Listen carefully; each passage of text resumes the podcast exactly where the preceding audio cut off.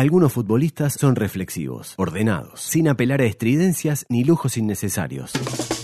Algunos comentarios también. Por decir fútbol presenta el comentario justo de Santiago Díaz. Muy bien, amigas de Por Decir Fútbol, aquí ha terminado el partido en el Saroldi con el empate 0 a 0 entre Peñarol y River. Y creo que el resultado grafica en líneas generales lo que fue el partido. Partido en el cual hubo pocas situaciones. Yo creo que toda la emoción se volcó, se concentró sobre el final, pero en general el partido fue muy disputado, muy áspero y con mucha marca por parte de los equipos, muy físico, pero con poca con poca capacidad de desequilibrio para generar ocasiones de gol. Ya comentamos el primer tiempo, prácticamente nada, eh, realmente por, por, por, parte de uno y otro conjunto en, materia atacante. Peñarol empezó mejor los primeros cinco minutos, tuvo un par de desbordes, uno por, por cada lado, uno de Torres por la izquierda, otro de Pelistri por la derecha, pero sus centros no fueron precisos. Y después de eso, que fue una mague de, de Peñarol de ponerse el traje de protagonista en el partido eh, todo se aquietó, ¿no? Todo, todo, todo volvió a una gran paridad, eh, paridad en la tenencia de la pelota, paridad en la progresión territorial y en el eh, ámbito ofensivo fue muy poco también lo que aportó River. Hubo un cabezazo de Gonzalo Viera después de una pelota quieta que atajó Dawson, un centro peligroso de Piris después de un bote a tierra que cabeció Juan Manuel Olivera y poca cosa más. Eh, Peñarol también tuvo una, jugada después de un córner en donde Formiliano no pudo definir tras una mala salida del arquero. Pero estoy contando las jugadas y las aproximaciones más peligrosas, que no fueron muchas y que además tampoco fueron claras, claras. O sea, situaciones de gol claras prácticamente que no hubo en el partido. Eh, ninguno de los equipos se sintió cómodo asociándose, hubo mucha marca, River es un equipo muy áspero, marca mucho. Eh, la verdad que en ese aspecto se agrupan bien, eh, son complicados. Por zona central eh, ellos tienen una gran densidad de, de, jugadores, entonces es bravo entrar por ahí. Peñarol apostó bastante eh, al juego por las bandas, con suerte diversa. cuando logró colocar en carrera, en ventaja a, Pelistri, fundamentalmente esto en el primer tiempo, ocasionó alguna sensación de peligro. Eh, lo mismo con Torres por el sector izquierdo, aunque un poquito menos. Pero en realidad fueron muy pocas, contadas las ocasiones en que, en que Peñarol logró, digamos, eh, alcanzar el último tercio de cancha con pelota dominada para que sus mejores hombres, los más rápidos, los más habilidosos, logren desequilibrar. Y el segundo tiempo no varió demasiado. Eh, fue muy, muy pobre, digamos, para el aficionado que está viendo el juego, fue poco atractivo. Incluso en el minuto 20 hubo un remate de Leites que atajó con cierta comodidad Dawson, se tira hacia su derecha, pero ni siquiera da rebote, y le pregunta a Guzmán, ¿cuánto tiempo va? Guzmán tiene el reloj ahí siempre, es un tipo muy, muy, pero muy, muy dedicado con el tema del tiempo.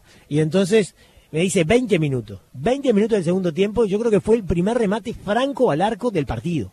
De esos remates que vos decís, bueno, un jugador encuentra el espacio y le pega al arco. Y fue un remate de afuera del área, que reitero, eh, atajó con cierta comodidad eh, Dawson.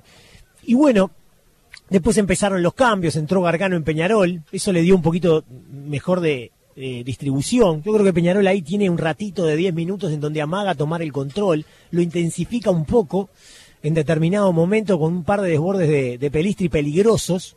Un centro incluso que termina conectando el Cebolla Rodríguez y que casi encuentra a Chisco en el segundo palo.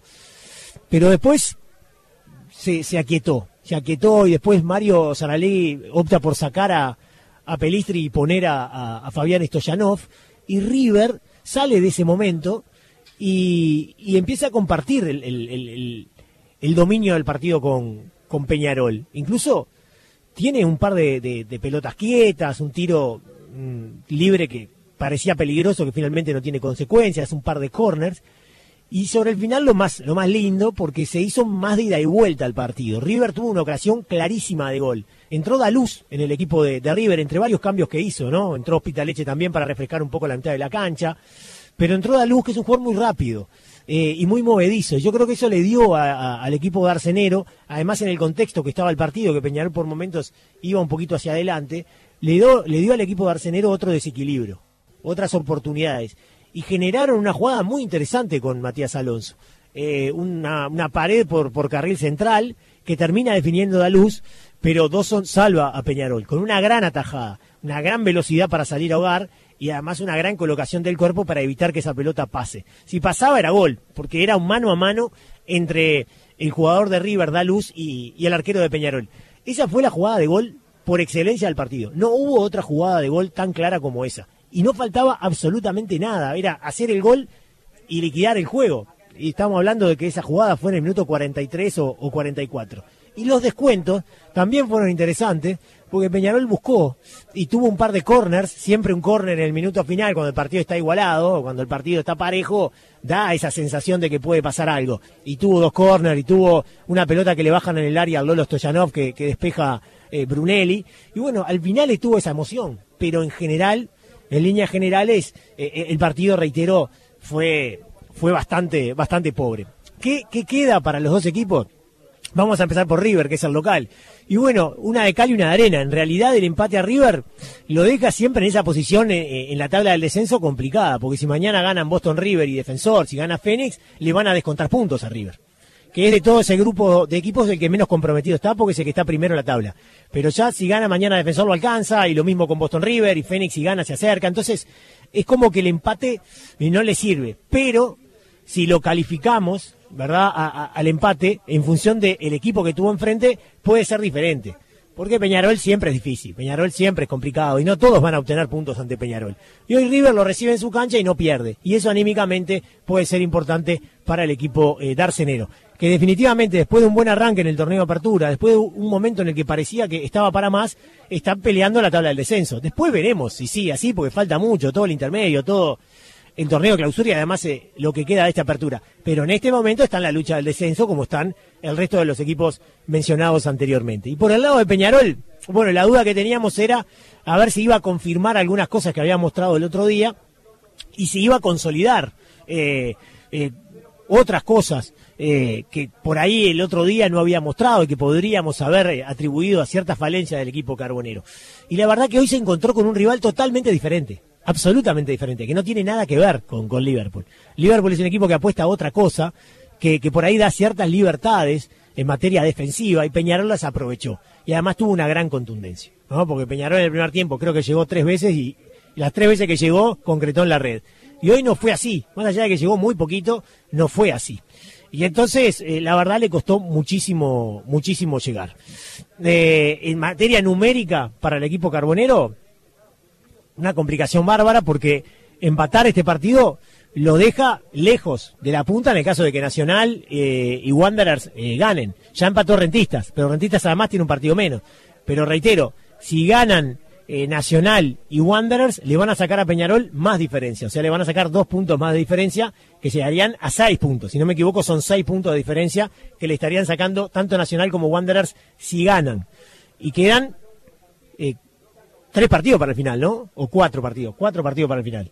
Eh, entonces, ya no queda tanto campeonato, ya no queda tanto campeonato. Por lo tanto, para Peñarol, si quiere pelear el título, cada empate es un retroceso y es un retroceso eh, grande. De todas maneras, bueno, no se le puede decir demasiado al técnico, eh, es, es, evidentemente un equipo en construcción, me da la sensación que Saralegui lo que quiere es darle ritmo a ciertos jugadores y darle mucha prioridad a los jugadores con mayor experiencia. Por eso el Cebolla empezó a ser titular, jugó los dos partidos, miércoles y, domingo, mejor dicho, domingo y miércoles.